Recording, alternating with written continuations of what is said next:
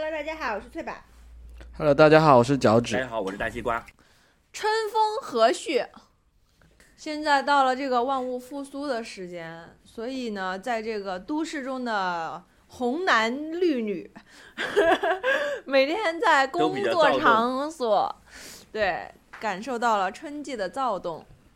小动物们也到了那个需要万物复苏、考虑繁殖的季节。嗯，大家在办公阳春室中，三月，真是交配的好季节。对，所以我们今天的话题是蹭热点的，讲一下如何在办公室交配，是吗？为什么是蹭热点呢？因为最近，但我觉得这个都不算热点，这个应该是长期都在发生的。呃，没有没有，我觉得是这样子啦，就说这个交配行为应该是长期都在发生的啊，但是办公室没有锁门，被一整整组人发现的，这个应该就不会是长期发生的，因为还是有点新闻性的，对吧？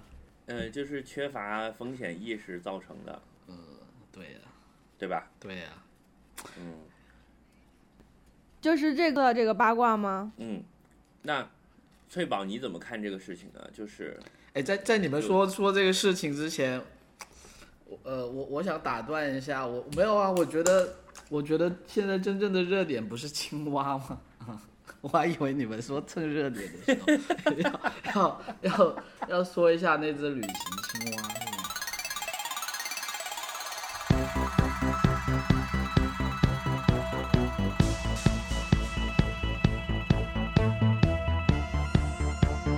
这里就是传说中的 Aspirin FM 阿司匹林电台。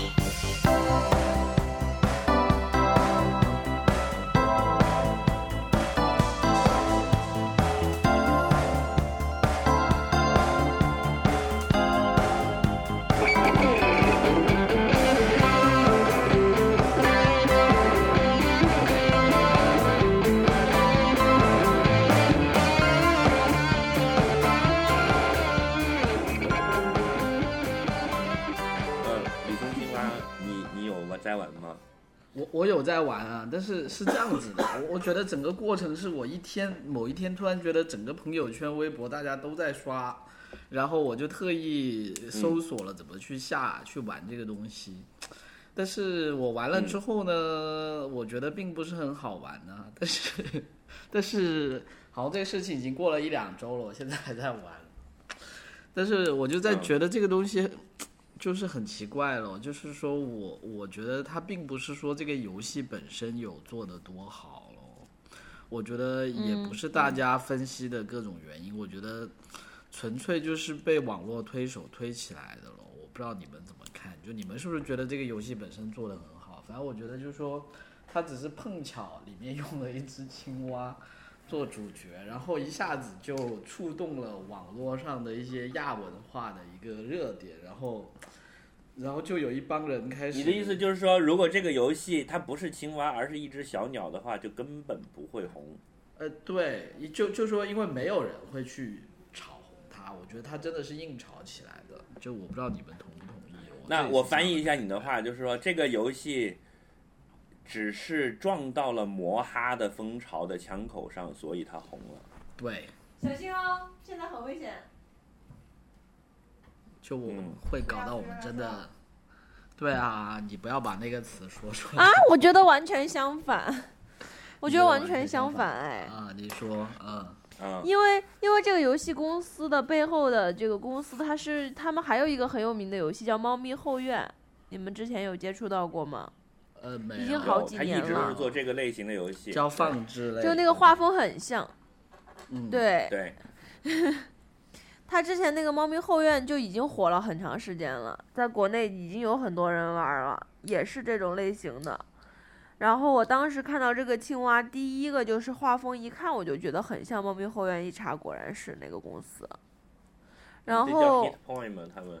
对，然后他们就是就是专门做这种类型，然后这种类型的游戏就是它是很有这种感染性的，我觉得是搭上了现在大家就是怎么说呢，就是现在网络活跃一代，他们的心智成熟的比较晚，我觉得是。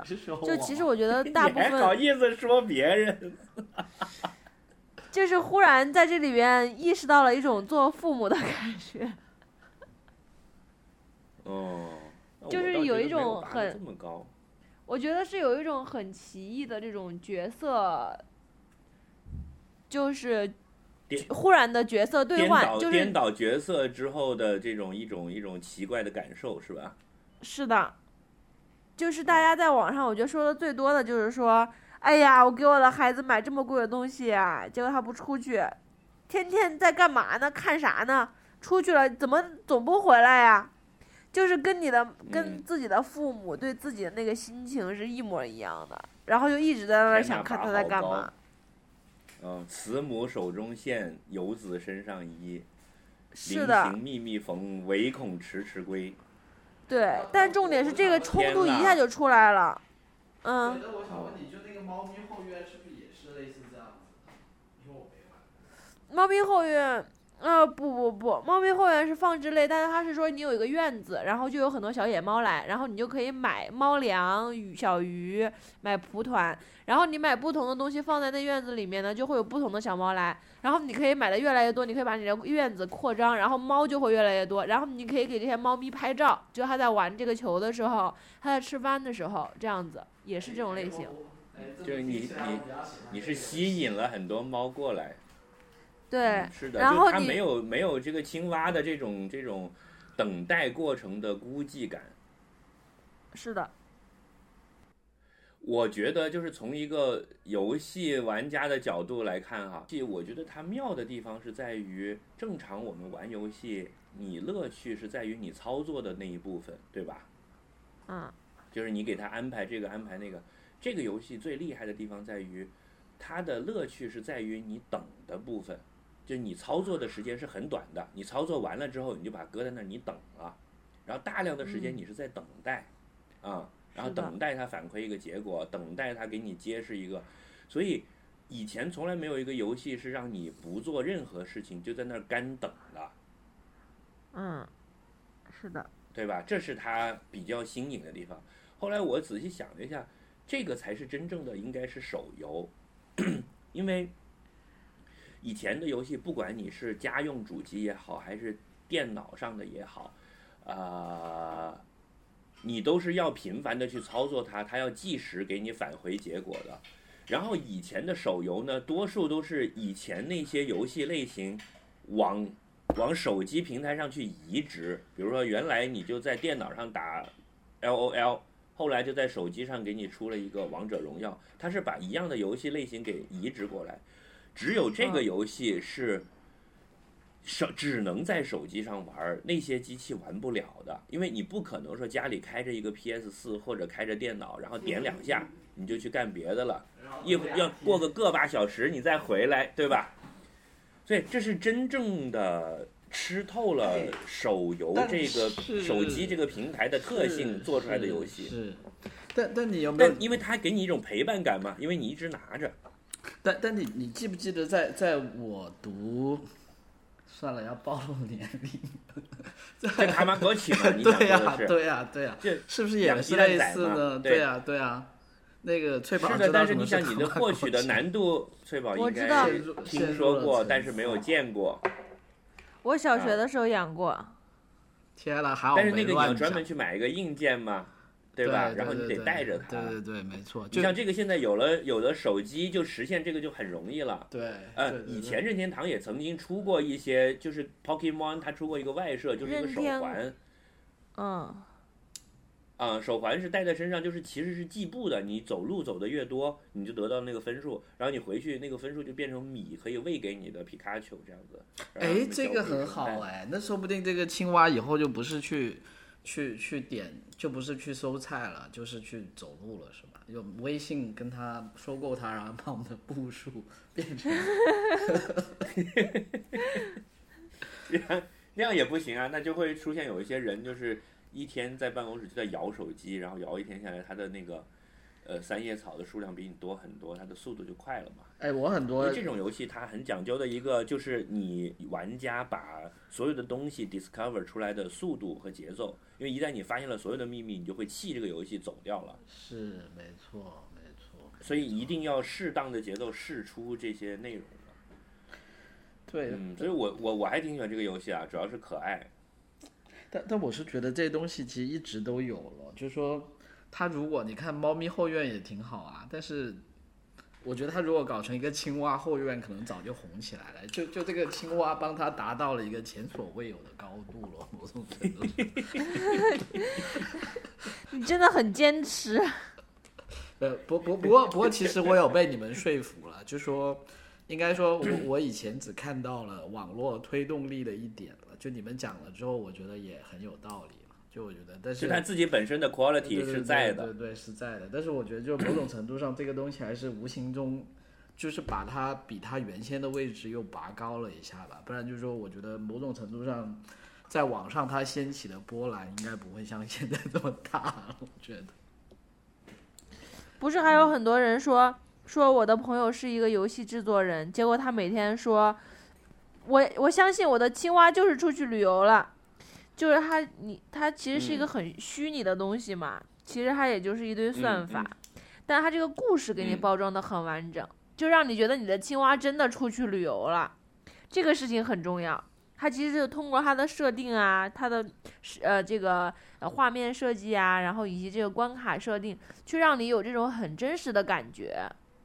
嗯，这个就一向都很重要的啦，就是对，啊呃呃，我我我以前曾经跟别人聊过这个话题，就是说你不管干什么，就是你看书也好看电影也好，玩游戏也好，如果你想要获得一种真正的进入式的体验，你某种程度上是要放弃自己的理智的，就是你要去相信它。这个这个就是跟宗教一样你明知道对它是一个骗局，如果你玩一个游戏的时候，你你玩一个游戏的时候，你就在想说，这就是一帮人写出来的一堆代码而已。你这样玩是不快乐的。你要相信你打的那里面的东西就是真的，然后你才会跟着它流泪呀、对吧？就是就好像你看电影，你老在想这个光怎么打，哎，旁边有个人穿帮了，我都看见他的脚了什么之类的，这样就就不行了。所以你一定要有一个切入点进去。这个叫做 leap 嗯 of faith。怎么说？leap of 展 faith 信开讲讲信仰之月啊，就是宗就是基督教的信仰之月，就是难道那些人都觉、哦都都是神神经病吗？不知道那个他们的故事有很多漏洞吗？就其实你开始信教的时候，你就通过了这个信仰之月，就是就是你就是相信嘛。就是没有真的不知道 Lipo- 吧我觉得。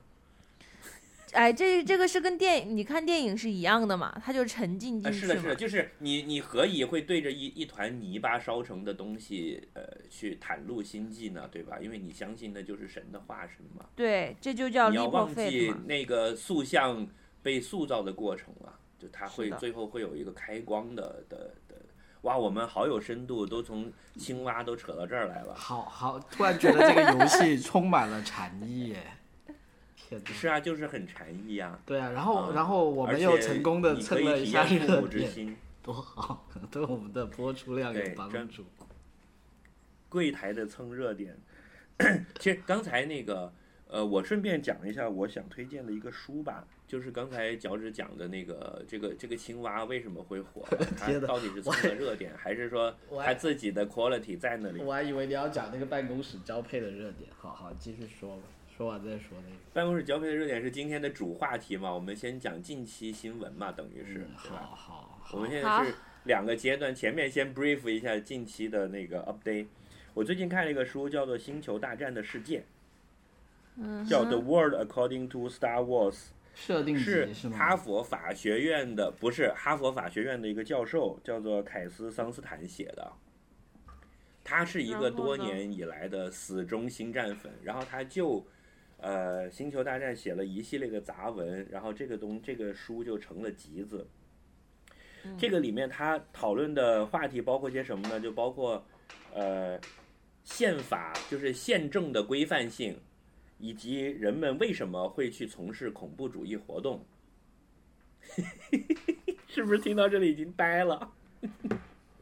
他自己本身是研究宪政的啊，啊，他他原来在最联邦最高法院 给大法官当过个人助理。他说的是美国的然后现在是哈？不是什么银河帝国对对对对对，呃，不是不是，然后在白宫当过奥巴马的，就是呃什么规制事务办公室的主任，对，就是他是专门研究这方面的东西的。然后他自己作为一个星战粉，他写了关于星球大战的这些文章里面的，就是以星球大战为例，跟大家讲，呃，宪政的规范是怎么形成，然后为什么会诞生恐怖主义。然后还有一部分内容呢是讲艺术创作的一些，呃，他的想法。那里面就提到了，就是说一部作品它会形成这种炸裂的效应，它到底是 正好赶上了一波社会热点，或者说迎合了当时人们的想法，还是说他自己本身就一定具备这样的素质？然后他讲了很多当时为了研究这个事情的科学实验啊，包括比如说 J.K. 罗琳，呃，前两年不是写了一本书，但是用了另一个笔名嘛，对那个书嗯其实本身的质量是写的很好的，但最开始就卖的不好。对，但等大家知道他是 J.K. 罗琳写的之后，那一下就就炸了。所以就关于，我就刚才讲到青蛙的时候，我就想到想到它里面这一部分的这个论述，就是这个青蛙这个东西到底它是它是靠纯热点能够火起来，还是说它自己有一一定的素质，再加上热点，两个都必不可少。嗯，呃，也有一些东西是当时真的就不火，就是你再好怎么都不火，呃，但是可能很多年以后，呃，非常偶然的机会又又起来了。他这里讲了，当时呃某个大学做了一个实验，就是选了一百五十首歌，然后把两组人分成两组，呃，嗯一组呢就叫做你自己喜欢的组，就是你听这一百五十首歌，然后你选出来你喜欢的歌。另嗯外一组呢是你听了这个歌之后，你要选出你自己喜欢的歌，但是给你的那个清单上面会实时的列出别人点了哪一首啊，啊，就类似我们现在你买一个一个东西的时候，他会告诉你这个歌已经是本周第一了什么之类的。对嗯，，很明显，我们大家都知道，后者一定会干扰那个个人独立判断的结果嘛，对吧？嗯，但是真正不好听的那些歌，其实在两边都红不了的，嗯，对啊，你看，就会有一些真的好的歌会被埋没，呃，但是有一些真正不行的歌，它也永远不会出来，所以大概是这么一个结果。那它整个那个过程，我我讲的过于简单了吧？就它呃整个介绍的过程，我觉得还是很有意思的。我觉得这个问题很值得思考，因为你像你们做公关、marketing，或者说，呃，你本身就在电影公司、唱片公司做市场的，按理说你应该是有这个专业素质去评判这个东西出来之后市场反应会怎么样的，对吧？因为某种程度上，你的专业就是去操控大众的舆论。嗯。然而，当年《星球大战》在拍的时候，不但电影公司的人觉得这会是个烂片，就是烧香拜佛，只想让他收回成本，连拍的制作人员，包括其中的一些演员，都觉得我操，这可能会是我人生中的污点。嗯，结果出来之后就炸裂了，大家自己都不信，包括导演本人都不信。呃，当然事后他们的说法全改了。然后这个这个作者，由于他作为一个资深粉，他挖了很多黑料，就是说 George Lucas 在讲这件事的时候，前后一共换过多少种说法。最开始他是怎么说的，后来他是怎么说的，他全部都挖出来了，都列在那里。对我，我觉得嗯同意哦，就是因为其实人类社会这个系统真的太复杂了，很多时候太复杂了研究的人都是从事一种事后诸葛亮的一种一种角度去看了，就真正的原因大家未必真的都能够看得到，而且就算你总结出一些规律之后，这种规律到底是说。这种规律的适用性到底范围有多广，时间有多长，其实也不好说。而且很多时候就说你同时是有很多不同的因素叠加在一起的嘛，就说可能你对这一个规律掌握，这个规律本身是对的，但是问题是说可能刚好就像你打羽毛球一样，有很多干扰因素出来没错，你你打这羽毛球，它肯定往前飞，但是你没有预料到突然刮了一阵风，你整个事情就就变了，就这样子，所以也是没有办嗯法。，所以你看，就现在就那个严谨版的脚趾就已经上升了。呃，对啊。可是对啊然我觉得从一个从一个更大的角度来说，你不觉得自己的人生就是这样的吗？就决定你人生幸福度的事情，都不是你自己能够控制的。对呀、是的，所以、那那到底该怎么办呢？如果你都没有办法控制的话，你就只能走佛系路线了吗？还是说你还是要继续所以就是所以要锻炼身体啊，就是 锻炼身体就 这个转，所以锻锻炼身体就是让你作为一个 nothing，让你觉得自己能够有一点掌控力啊，这个就很重哦要。对，刚刚过完生日的那个翠小姐，就是要要鸡汤一下，我们是可以表示非常理解的。人在这个关口通常都会比较鸡汤，你看我是吧？一定要锻炼身体。对，就是人就像，因为我觉得真的，在这个社会上是有很多力量，就像潮水一样的。你个人的力量，其实嗯在这些潮水面前是非常非常太微弱，太微弱了。就很多时候哎有哪个公众号他们的 slogan 嗯不就是什么终将改变潮水的方向什么？对是哪一个？就就我老觉得是啊，是，但是但是你这么说也对了，就说这这个潮水的方向也不是说不能改变的啦，但是这这里面就是这不是我说，这是他们说的，我我我我并不都同意。对 干嘛立刻撇清？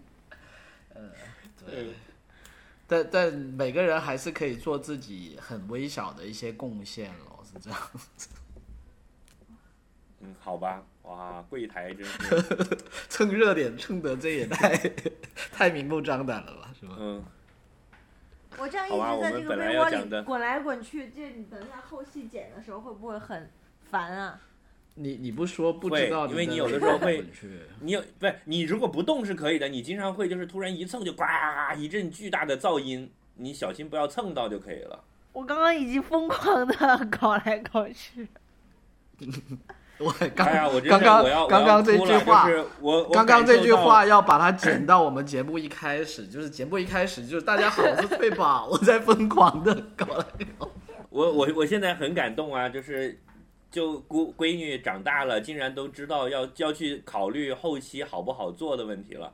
前面那么多期节目做了多少这种事情，我都是在默默的承受。感动感动阿司匹林电台，呃，对啊，就真的是长大了，嗯，懂事儿了，这是说明我们也变我们刚刚在。你的包里默默的，在你的包里默默的塞上了三明治。我们讲一讲那些在办办公室里面滚来滚去的人，但其实我觉得这还是有区别的哈。你我们今天的主题是要讲办公室恋情，我觉得办公室恋情不代表你要在办公室里面滚来滚去啊。就我相信有很多有办公室恋情的人，他们从来没有在办公室里面滚来滚去过，然后很多在办公室里但是面他一定干过类似的。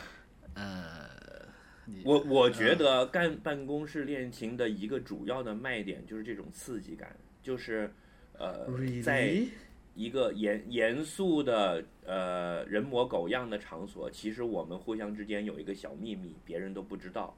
哪怕我们没有在办公室的会议室啪啪过，但是我们在开会的时候互相四目对视了一下，呃，一个不为人察觉的微笑，这会给双方带来巨大的快感，这是他 attractive 的地方。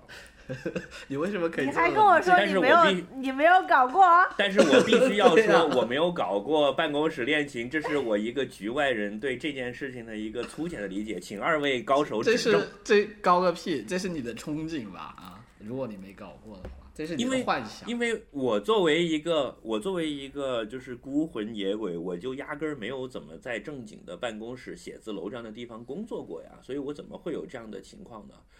除非你们 define 办公室恋情叫做工作场所恋情，对比如说我是一个手手公厕的老大爷，我在公厕门口发卫生纸，然后我跟隔壁的女厕的，你这个我跟隔壁女厕的那个老老太太在？就是在在眉来眼去勾搭，你这叫们把这个你这也叫做还办公室恋不叫情，那不叫我没办法。这叫公厕恋情，这个办公室恋情，我觉得 工作恋情听我觉得起来更刺激。对啊，跟我觉得办公室恋情肯定是要我，我觉得是界定在同事之间吧。就刚才我也跟翠宝在争论，翠宝觉得，就你觉得跟客户、供应商这种也算吗？就是只要发生在工作场合，嗯嗯，我觉得工作场合就跟客户也我我我我想要排除普通的工作场合，就是一定得是你们白领界的。你像我刚才讲的公厕，为为什么工作场合？那工厂呢？譬如矿工。不不不过我也同意要有个局限了，不然不然如果再推演下去，断背山也算是办公室恋情了，对吧？他们是去那对呀、对呀、也算办公室恋情啊，对吧？对的，所以一定是写字楼嘛，就是在这种就是那种朝九晚五的吧，就说就说你虽然这是一个工作，但他嗯白领他但他嗯好好，但但我觉得可以把供应商跟客户拉进来了，就这样我们可能有趣的讨论点会多一点，是吧？从这个节目可听性的角度出发，啊，我不反对这个嗯是定义，可以，我觉得我我嗯们要这样定义，就是这两个人会在一个会议室里面开会，嗯，哎对，嗯，这个是一个最快的，而而且就是是不是需要有关系。工作，就比如说一个而且，要有工作上的利益关系是吗？就说就是你在一个会议室开会就一定有了嘛，因为比如说你这个一个大国企五千人，那个部门跟这个部门的人谈恋爱，那其实不算办公室。如果你是河北省人大代表，我是黑龙江省人大代表，我们一起在人民大会堂开，这样这样是不算的。虽然那也是一个会议室，我们也是工作关系。那不一定，那要看你们的这个恋情持续期间是在这个人大代表会开开幕期间，还是说一直都持续？哦，好，哇，好你这样讲起来，我觉得很不错哎，这个可以会是我们可以拍三集。porn 的题材，今天对啊，porn 的题材很多，就包括有一些网站了，就不已经不是种类的问题，是譬如说这个网站它就不拍别的 porn，它就只拍办公室 porn 的，你知道吗？而且还排到什么全球十大之类进去的，就他从来不拍那种什么在家里通下水道啊那一类。你们没有看过哦那个截图吗？就是英国的女首相上任以后的，然后那个有一个有一个 porn 啊，就是 the woman fucked the whole country。那啊那那不是川普上任之后吗？那个叫什么，在 Pornhub 排前几的呀，就是 Why Old Man Fuck 的感觉。嗯，但但那那那不算办公室恋情是吧？我我是看到去年 Pornhub 的那个什么前十大里面还有皮卡丘，我真是觉得见了鬼了，我靠！哎，这种这种影视作品的翻拍版呢，是应该是说由来已久的。不知道你们有没有关注，就是那个儿儿童写点动画。哎，有有有，那个还挺有点可怕，有点可怕。我只是在什么有一个公众号上，我收听那个叫差评的公众号上有说这个事情。嗯，因因为我自己没有小孩，我就没有什么机会接触这种。但是我看了一下，感觉还还有点挺吓人的，就看那些截图什么的，都感觉挺吓人的。啊，我都没敢看，我特别怕这种东西。真的吗？说不像你的风格。他他从来不看恐怖片的呀。对呀、鬼片呢？我也从来不看儿童，不看。所以儿童鬼片得有多可怕是吗？对呀、所以儿童鬼片我就更加不看了。就是我最怕的就是两样东西：儿童和鬼。嗯，好吧。有点拉不回来了，感觉。我们对我最喜欢的就是女白领和会议室。我我我们本来要说的是什么？如何保护儿童的这个 结果直接儿童跟鬼片打成一类，都很可怕。我们可不可以先回到会议室？好，我们回到会议室我们其他容后再说。嗯对，你们两个对这件事情会会有什么 comment 吗？首先，你先讲一下，就是这个最最近 PWC 的这个哎，我觉得会是议室是为爱鼓掌门。是，就是就是最近在传的，就是说有有有一个 team 要去会议室开开会，对吧？然后反正我在网上看的，就要要开门之后，发现有两个人在里面啪啪啪，然后整个 team 都惊呆了，是吧？然后我觉得这种事情是隔三差五都会有的哦，就是我不是说某某个分嘛，我是说你记不记得之前也有类似什么呃什么北京的哪个嗯嗯什么金融圈的什么什么，其实都会有。然后我以前也以为是那一个 firm 特别的这方面厉害，后来发现其实各行各业都这样。就这是这是人人的本性啊。我我是在想这个事情，就说呃，整个人类社会每天应该有几亿起交配事件在发生，对吧？那为什，么？应该是每每分每秒而而且在发生。而且里面虽然我相信有大部分可能是在私人场合，譬如在卧室、在酒店，有百分之八九十，但是里面不排除有百分之十最少可能是发生在一些大家觉得很奇怪的地方，譬如说办公室啊，譬如说你刚刚举例的什么公厕。但是为什么大家好像对某一类是会特别感兴趣？譬如说公厕的呃看门的这个大伯跟大妈，他们可能去搞，可能没有人会在网上去传。就是我相信，可能每天同时都在发生。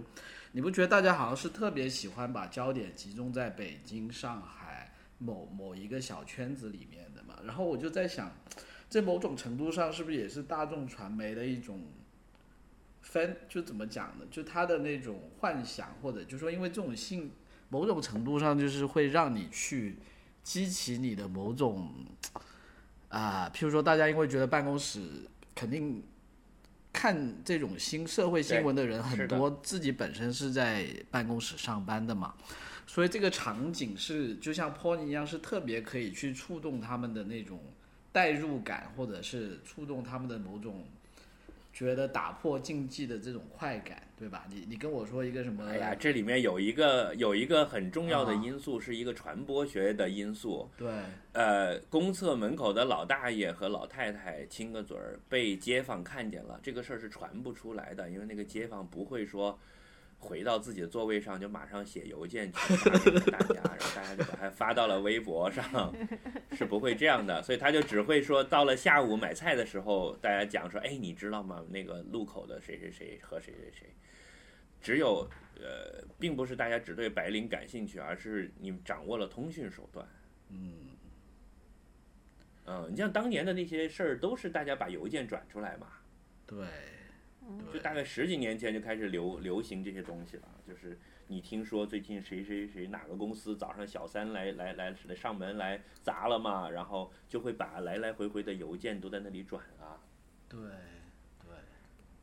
嗯嗯，所以翠宝，你经历过这种事情吗？在你的那个工作的圈子里，我不是说你本人啊，就是你有 有这么问问题的吗？啊目目睹一些。，Rephrase your question, please。我我其实我觉得我这个人有点特殊，为什么呢？因为我其实我这个人特别不喜欢八卦，哎，我也是。就是我 How 普？华永普普华永道这个事情出来以后，我其实第一反应不是说好刺激，而是我觉得说这是不是真的？就是我就觉得这嗯有可能也是加工啊，人家陷害人他一下，不是还有名有姓，还有照片都贴出来了吗？就是嗯，我就觉得说，嗯，OK，看一看吧，就当成一个浮云一样过去。就是我我我不是很喜欢办公室的这种八卦，因为八卦都是二道信息、三道信息，其实这信息已经完全不准确，添油加醋很多了。然后你去聊这个八卦呢，无非也就是消磨一下时间，没有什么意义。消消磨时间很有很有意义。那个翠宝，就你说的，消磨时间就很有意义、我啊。我我你你的话百分之九十九我都同意，但我觉得消磨时间你不能说消磨时间是没有意义的啊！你你往下讲可能，因为我比较喜欢睡，对，可能因为我比较喜欢睡觉吧，就是我不是很喜欢。然后呢，我觉得八卦的一个，我觉得八卦的一个特质哈，就是人跟人之间的这种八卦，其实它通常都是有个指向性的，就是它是有一个大家共同去歧视或者是看低另外的一个群体或者人。这其实是一个八卦的共性，没有人八卦说哇这个人特别屌，特别牛逼，我们好崇拜他，没有人在对，没有人一起这样八卦。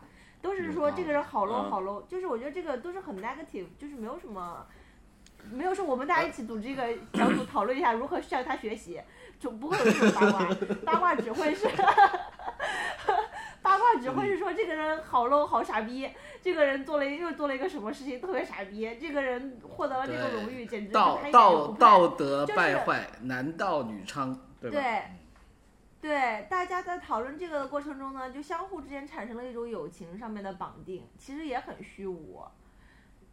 所哎以为什么呢我觉得这有有有一种哦，因为因因为我们大家有在共很多友共情都是建立在共同的控诉一个对象的情况下，其实有时候这个对象或者是共同的恐惧吧，就是我们下次也会被发现的，我们可得小心了。对对对，之类，对对对，同意。这个这个这个 scenario 补充的很好。所以就是，我觉得还有一个原因，是因为我工作了这些年，我的工作场合其实经常有很多八卦，然后我我其实跟大家关系也都还不错嘛，就是有时候也会参与进去，有时候会听，但我不会说什么啦。但是我就是觉得我慢慢的呢开始去抽身，就是我觉得很很无趣，很无聊。我我可能因为我就 从小就是受到了我爸的影响之类的吧，就是我爸是一个嗯义正言辞的共产党员，就可能性格上面也是这种，就是我党不是性，我不是很喜欢，对，有一些党性，怎么感觉好像 Some some people have sex 点 in the office. Get over it，对吧？对对对 对，然后我就说，就我喜欢跟别人一起玩，就是很喜欢跟别人一起开玩笑或者是聊天，但是我不喜欢跟别人一起八卦，所以就是哦，办公室恋情。我没想到在这个话题里面是最后是 今天扮演政委的是翠宝。对，我觉得很很无聊，然后我也不喜欢这种，我我其实很不喜欢这种八卦型的绑定，就是很多这种所谓的大家很喜欢讲塑料姐妹花嘛，所谓的。塑料姐妹花，其实大部分都是八卦型的绑定，就大家共同的讨厌一个人，聚在一起就说那个人的坏话，就我就觉得很浪费生命啊，我我很不好吧，我来 confess 一下吧，我是很爱讲八卦的。我是觉得八卦里面有很多价值的，就是 当然在这个事情里面，就这个 case 来论，我觉得到后边去扒人肉啊什么的，我觉得我觉得就过了。就是我我是很反对人肉的，而且我尊重他们这两个人本身的那个行为。就是我觉得这个行为是完全 OK 的，就除了抗风险意识比较低以外，就那天我们第一天讲的这个话题，我觉得脚趾讲的对。他们身为做审计的人，这么没有风险意识，在会议室啪啪都不关门，这是非常不专业的，对吧？但是我从我从我是从另外一个角度去看类似这种事情，就是我很爱看这种事情，而且我也爱听这种事情，呃，但是我反对人肉的行为，因为我觉得呃，站在道德高点上去审判别人绝对是错的。其实看的人每个人自己都有类似的经历，或者对这种事情有一个向往。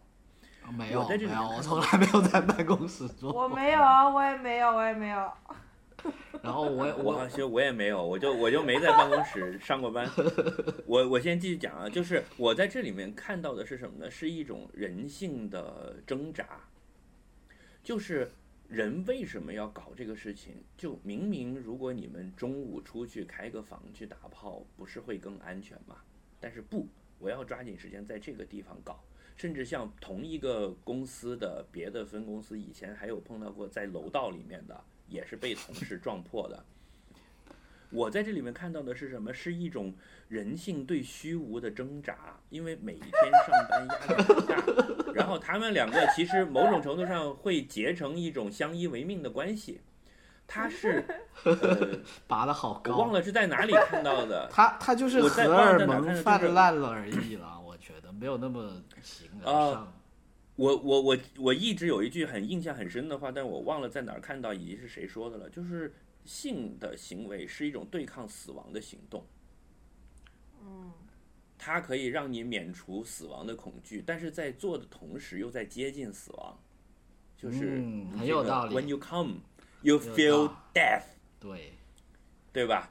所以为什么人要不顾一切的这么去做？因为从八卦的人看来，这种很愚蠢，非常就是你怎么会这么去搞呢？这个很危险呀，对吧？包括有很多。呃，什么在高速公路上一边开着车一边搞，结果把车开翻了的，等等等等，就是有很多这种蠢的事情。那那个但是我做过，当你站在什么么什么？那 不是高速公路，没什么，就是，呃，人是有这么一种往愚蠢的、不理智的，呃，去找死的行为的本能倾向的，而每个人都有。讲，但是你现在讲的并不是办公室恋情，你现在讲的是在办公室啪啪啪。呃，在办公室也会必然会生产生出恋情来的。我觉得办办公室恋情的悲剧性就在这里，就是它是必然的。所以，当你是一个生活犹如一叶扁舟在汪洋大海上呃漂泊的一个白领，在北漂的时候，你被办公室恋情俘获的时候，呃，是一件很危险的事情。办公室恋情的危险性在于，它把你的工作和你的生活给搅在一起了。一旦出什么差池，你会把两个同时都失去。呃，对对，就就就对吧？呃我我觉得是两面了，就是说你一开始为什么会有这种办公室恋情或者办公室啪啪啪的 anyway，就是因为某种程度上工作场所是占据了你你一天生活中太多的时间或者太多的人际关系啊，就我觉得对，就这几年同事在一起的时间比跟家人没在一起时间还长。这几年就对呀、说，就是说白了，就是你你是很可怜的劳工嘛，就你都没时间谈恋爱嘛，而且而你又有这个恋爱的需求，而且特别在大城市里面，你本来就是可能你你如果是一个外来的人，本来就是说你很少其他的这种什么同学啊，呃亲戚啊，这个以前小时候好友的好友啊，这种社会连接本身就少嘛。所以当当然，我觉得这几年就是说某种程度上这种社交软件的兴起呢，是是填补了这些 空白了。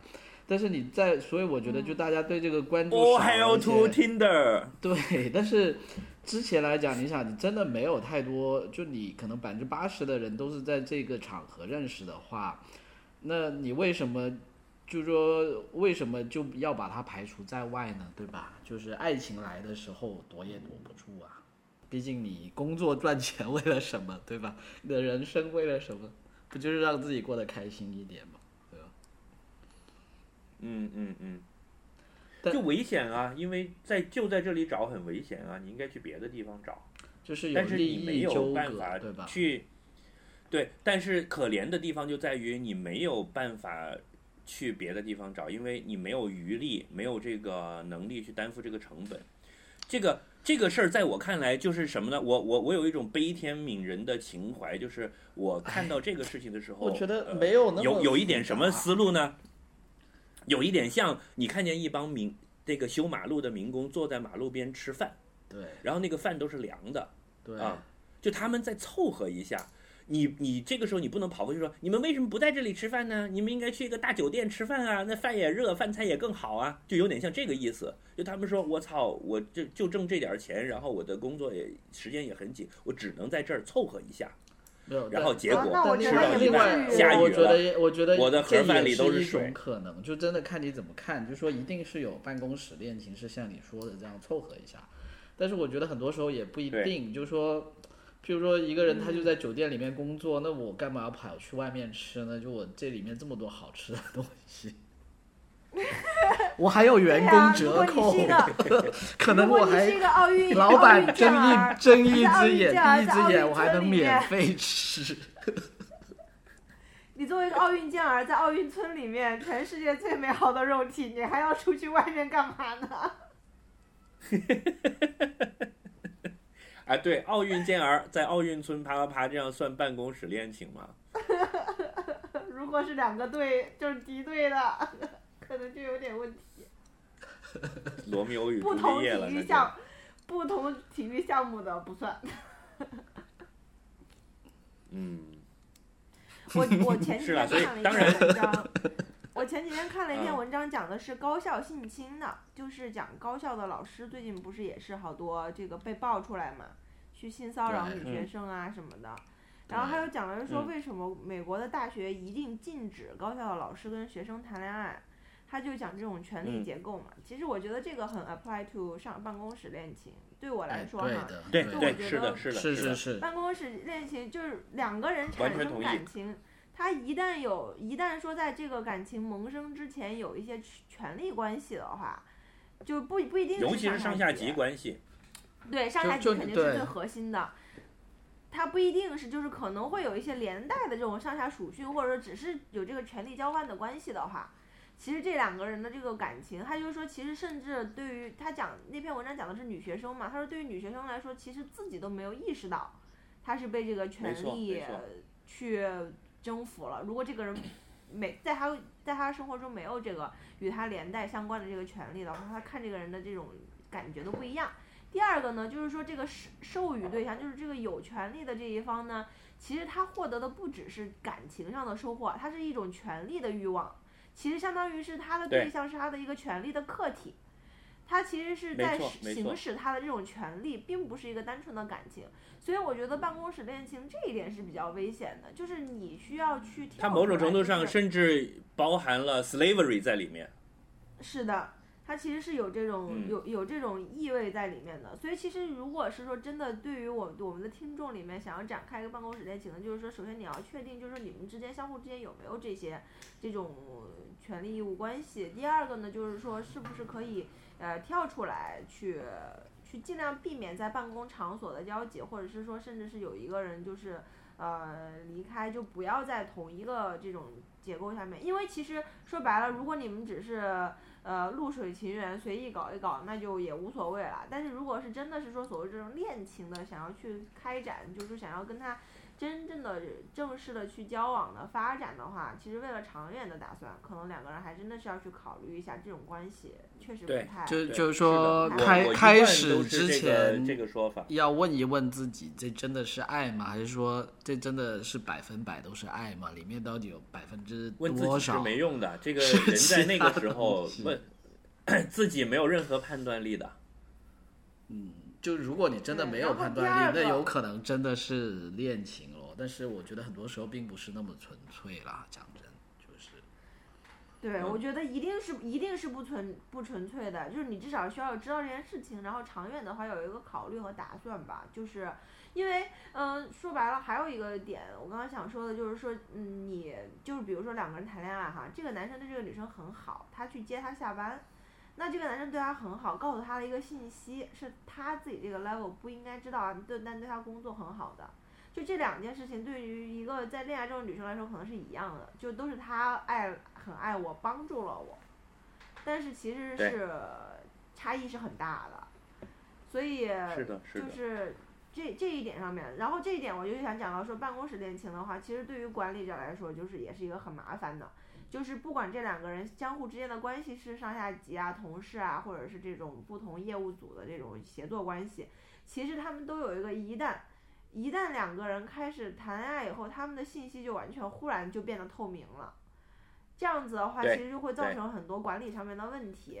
就是这个，是的，因为你要把一个恋人，哎呀太好了就是信息个体，就是翠宝，你现在都你翠宝，你现在都都有这个视角了。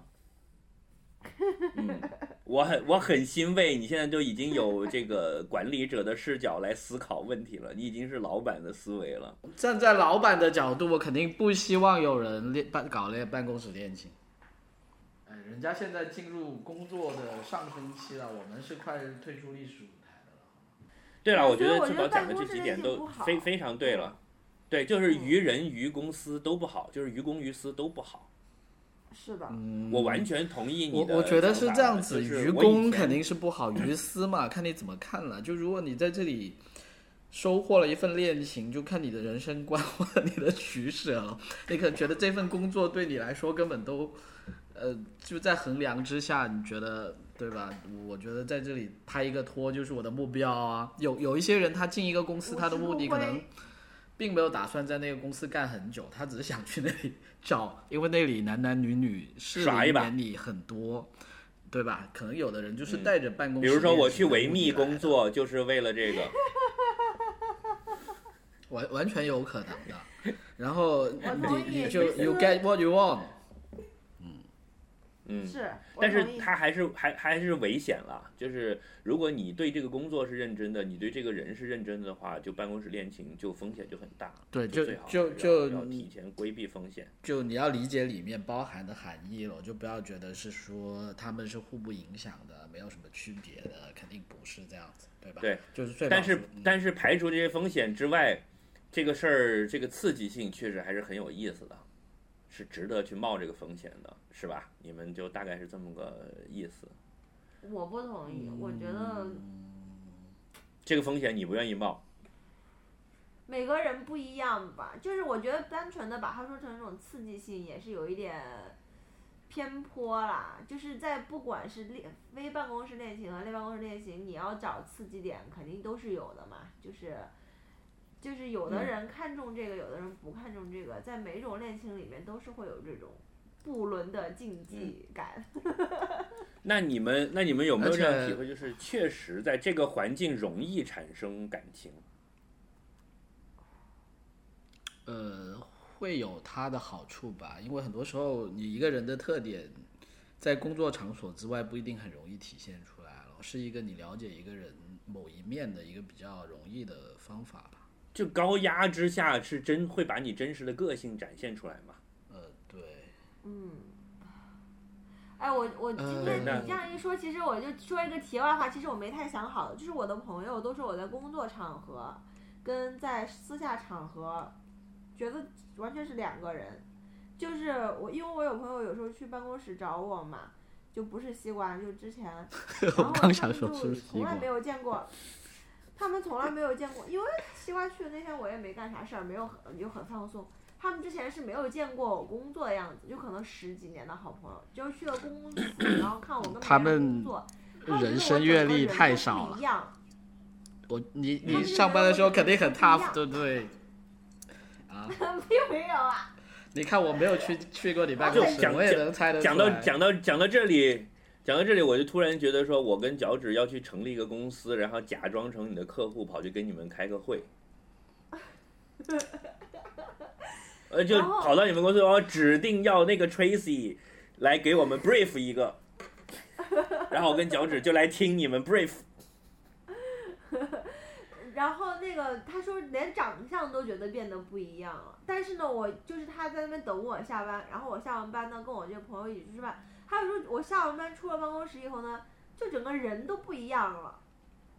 然后我男朋友也会感觉你上的不是一个，你感觉你上的不是一个正经班，你好像你上班是在做脱衣舞娘是，就是 所以一下了班，整个人都不一样了。他说，因为有时候我很忙，就是工作很多，就回来还在想工作的问题，但我男朋友就能看得出来，他就会说，呃，你现在还是工作的样子。就是哎有可能吃饭啊然后他就会有可说你现在还是工作的样子。对，就是我觉得，所以你刚刚讲到说，说工作场合产生的恋情，有可能就是这样的。比如说，其实你在日常生活中，这个人你见到我，就完全不是这样。但如果这个人在工作场合他遇到了我，然后他喜欢这样的我，但其实后来发现我在生生活中是那个样子的，就可能工作场合你表是现出来这一面，相互有人吸引，就会相互产生一些火花吧。是是有道理，就说你你在工作场合认识的他，可可能跟你以后要跟他过日子的那个人是两码事，所以这也是个 风险点，对吧？没有，我只是想说会会在工作场合会不会更容易这种日久生情什么的。其实我是觉得出差会容易，嗯，因为，出差就给你嗯提供了一个很容易的土壤，这样子。房又开好了，然后对，反正两个人光明正大的这个身份证都登记好了。而且过去的各种社会属性都抛在身后，是吧？对，广岛之恋吗，抛在身后。我前段时间不是去了广岛吗？而且我不是只去了两三天吗？有遇遇到莫文每蔚吗一？讲起来，没有，每一个人一讲起来，第一个反应就是，哎，广岛之恋。我就觉得，我操，你们这帮人真是讲到广岛，第一个想到的难道不应该是原子弹吗？不应该是马自达吗？怎么第一个反应就是广岛之恋呢？你们真是精虫上脑的一帮人。这个跟金虫有什么关系？这 K 歌而已啊。哦，是 K 歌的关系是吧？哦嗯，好吧，出出所以差很容易，因 为出差把你的这个家庭和日常的全部都剥离了。其实，对，所以我不喜欢你就是出差，我也你就是真正的你吗身边的人出差，是吗？嗯，嗯，我就是一个永远在出差的人啊。陷入了沉默。所以对啊，我就是在快捷酒店上班的。你有没有乱搞，我们也无从知晓。嗯，我没有，哎，那那我能不能再补充另外一个风险点？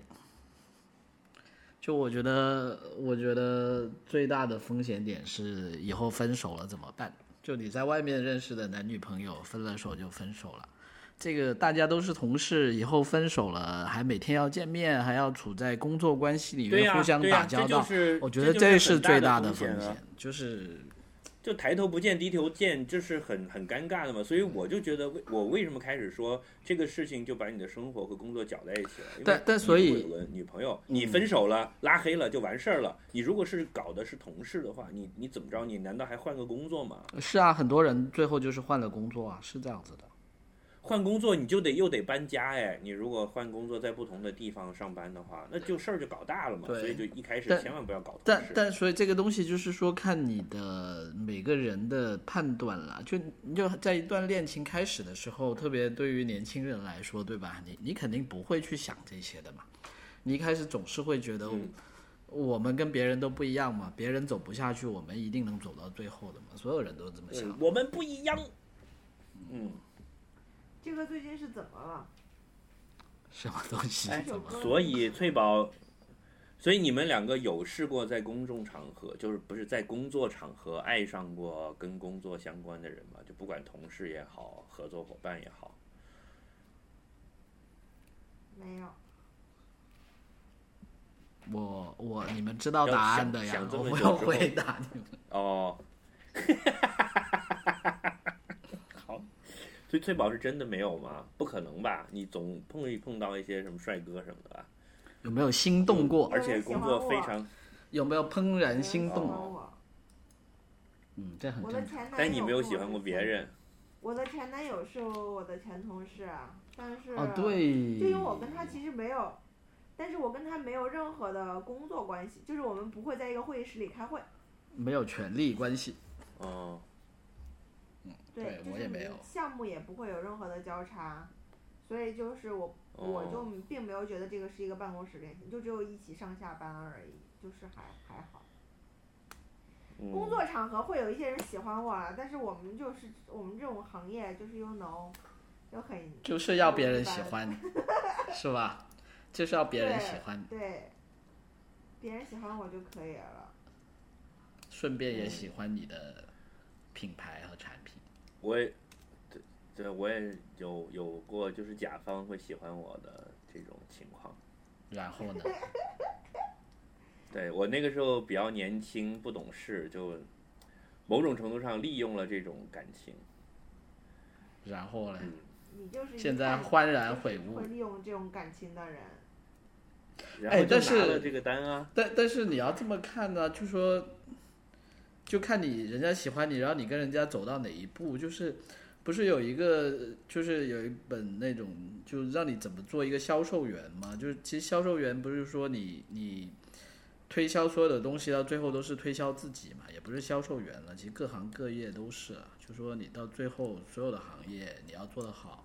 你其实到最后都是要要把你自己给推销出去嘛，但是那那你怎么去界定这个事情呢？就是你你永远是要你的老板喜欢你，同事喜欢你，客户喜欢你的呀。但这个喜欢的程度，别人喜欢我，我也控制不了啊，对不对？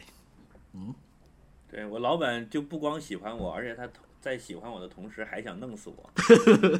什么鬼啊！你这个弄死你是是五十度灰的弄死你吗？还是字面意义上的弄死你？就是想累想累死我，想让我被 KPI 搞死。KPI 是什么意思啊？KPI 是什么新玩具啊？就是哎，就你不不过任务指标啊不，不过西瓜你这么说，我觉得另外一个角度。可 keep for，就就对我我觉得我们节目真的要 P 要不 P 那是 in 是吗？要要黄一点，不然真的没有人听，必须越来越黄。KFP 那是印还不错。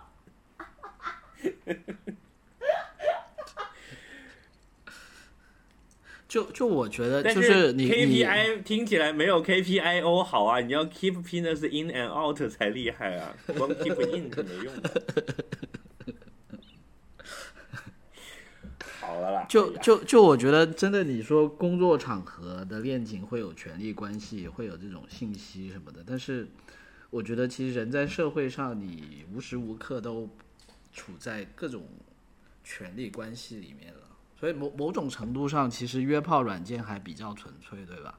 它很多时候并没有涉及太多，但是你你譬如说，很多人他他谈一个恋爱，他可能不一定因为是什么办公室的权利关系，但他有可能，譬如说各种什么身份啊、户口啊啊各种什么，比如说他他在哪里有套房，他没有房，对，其实这种归根到底也都是一种权利跟利益关系在里面，权利关系非常难。事实上没有真正纯洁的感情的。嗯，对的。呃，翠宝讲到这里，作为那个团队管理者，我也可以给你一些建议，就是如果你的团队里面是是要保持一定的性张力的，就就是男女搭配干活不累。男女搭配干活不累，你会看到你的 team 里面有几个年轻小伙子或者姑娘，他们是互相喜欢的，但是你把握好这个度，不要让它发展到失控的程度。这个东西是可以变成所谓的团队的凝聚力的，因为呃，一个 team 在一起工作，某种程度上也是要互相喜欢，才会有认同感嘛，互相欣赏、互相喜欢的。所以某种程度上，这些事情是难免的。对，而且而且我就在想，如果你把办公室恋情、把这种客户啊什么也拉进来，某种程度上就说，你现在的工作越来越脱离以前那种纯粹的什么机器的制造业，现在很多越来越的工作它都是有社会属性的嘛。你说的这些工作只要带上数社会属性，有人与人之间的属性掺杂在工作里面，那你这种人跟人之间的这种性吸引力呢，绝对是你回避不了的一个问题。对吧？就说你当然很多时候不是纯粹这么去说，就可能说你去见一个客户，他如果对方是一个年轻的异性或者怎么样，你你可能感觉会舒服一点了，不代表说你道德就怎么样，不大不代表你就对对方有什么打算，但是这这是无形中肯定是有效果的，对吧？对。对，就比如说你去，你去客户那里做 brief，呃，衬衣是要开两个扣子的，这个行业惯例你是该知道的嘛，对吧？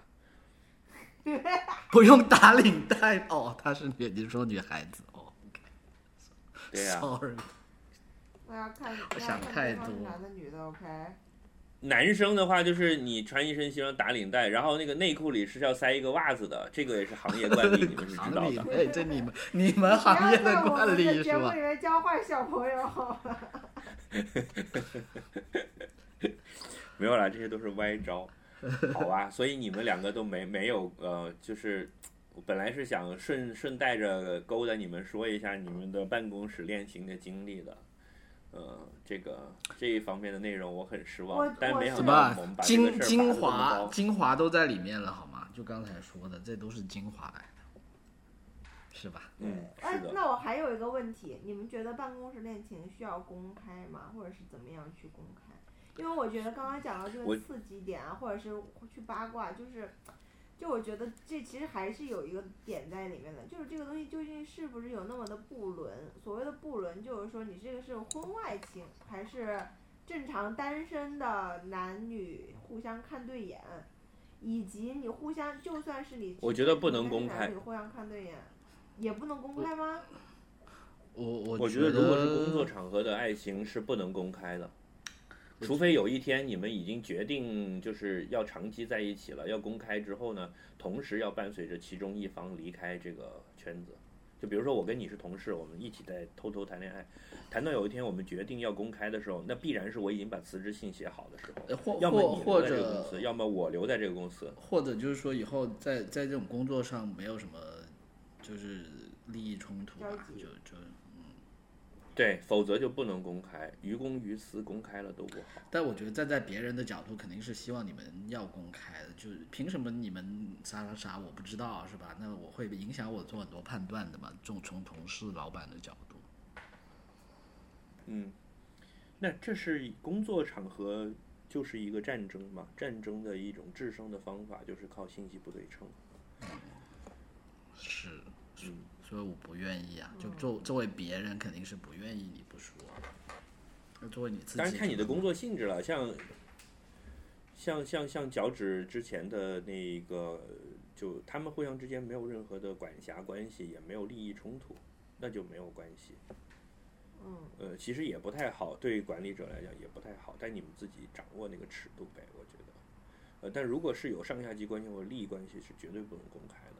呃公开就必须要解除这个工作上的联系，我觉得这个是是必要的，嗯，否则对其他人也不公平嘛。是这个我同意。对，那于私的那一面，如果你们就是搞地下情好玩的话，公开了也就不刺激了呀，就被消磨掉了。就比如说，本来我知道你们两个谈恋爱，本来你今天是要加班的，我说，哎，那谁谁谁，反正你也是要接女朋友的，那你不也留下来干活算了，多好，嗯，对吧？嗯，挺好的。但我觉得这个也是根据你所有同事相互之间的这种性质来的。就是如果你是一个国企，大家也就是一个单位关系，就无所谓。但我觉得如果是朋，就是还是带有一点朋友属性，大家会一起去吃饭或干嘛的，有这种共同活动，你不公开就很尴尬。就其实你一直都要在一个欺骗的状态啊。但那不就是有趣的部分吗？就是，就我刚才讲的，会议室里的四目对望，偷偷一笑，他这就是他有意思的地方啊。就有一种两个人对抗如果你全世公开的话界的浪漫感觉、错觉。对呀、那你公开了的话，大家就不会叫你们开会了，就会说你们两个自己去晚上再讨论吧。那这是活交给你们，你们自己晚上去做吧，就是这样，这很不好。什么活？我有我有一个好朋友，他的爸爸妈妈就在一个单位，就是你讲的这种传统的国企，然后他妈是嗯单位的出纳，所以他这他爸这一辈子没有一分钱拿到过自己手上，不管是工资还是奖金，还是额外的这种收入，全部都是要从出纳那里发，所以他全部都知道。所以他啊他爸整个一辈子所有的那个要瞒着他妈的收入，都要靠自己打牌得来，所以牌技非常的厉害。就是如果打牌赢不了钱的话，就不会有一分钱，好有趣。就经常要、哦要找我这个朋友借钱，就说哎，借我两百块钱，爸爸星期六要去打牌。然后星期六晚上回来说给你四百，我赢了一千，这样看，这就是办公室恋情的后果，想清楚哦。对呀、对呀、千要找不要找财务部的。但但如果那种老板是夫妻档的呢，算不算办公室恋？老板夫妻档真的也挺惨的，就是我是不是很赞成？呃，因为我是倾向于不要把工作和生活搞在一起的那种人。嗯嗯我也是。虽虽然我自己本身的工作和生活是以搞在一起以的，以以上我基本上是跑不掉的。以上言论代表本台立场是吧？啊，翠宝同意吗？呃当当然代表本台立场了。同意同意。那你们觉得办公室恋情最适合听的歌是什么歌？呃，广岛之恋吗？可以啊，但我觉得大家都听过了，不需要我们在这里再放一遍了，主要是。嗯。啊，还有什么你们不知就是大家不知道的，但是又适合办公室恋情听的歌？我作为今天的结束曲好了。好，我还真不知道。哎，我觉得你现没有 My 翠宝今天就是有一个有一这一个类的歌吧？有没有？啊，对对对对对对，是的，是的，呃，对，My Little Apple 里面有有好多，对是，我是是。不我不辞职就是为了跟你在一起上班什么之，Come 类 on 的。Come on，好好好吧，我去找那首歌。嗯，啊，来放。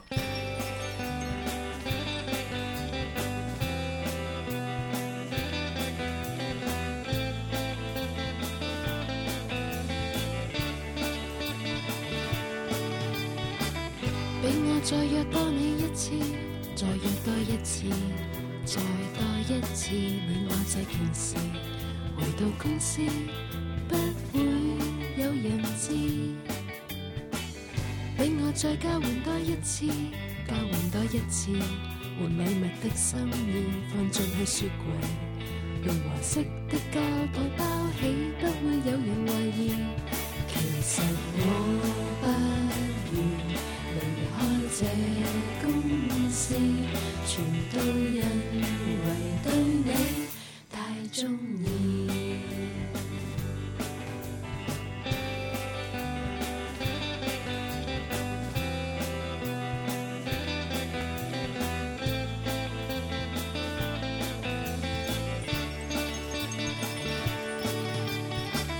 俾我再讲多一次，再讲多一次。心事，我最愛你时介乎法國與皇國的詩意。俾我再送多你一次，再送多一次，到你家多一次，送到去門前，再行多一圈，再兜多一轉。其實我不願離開這公司，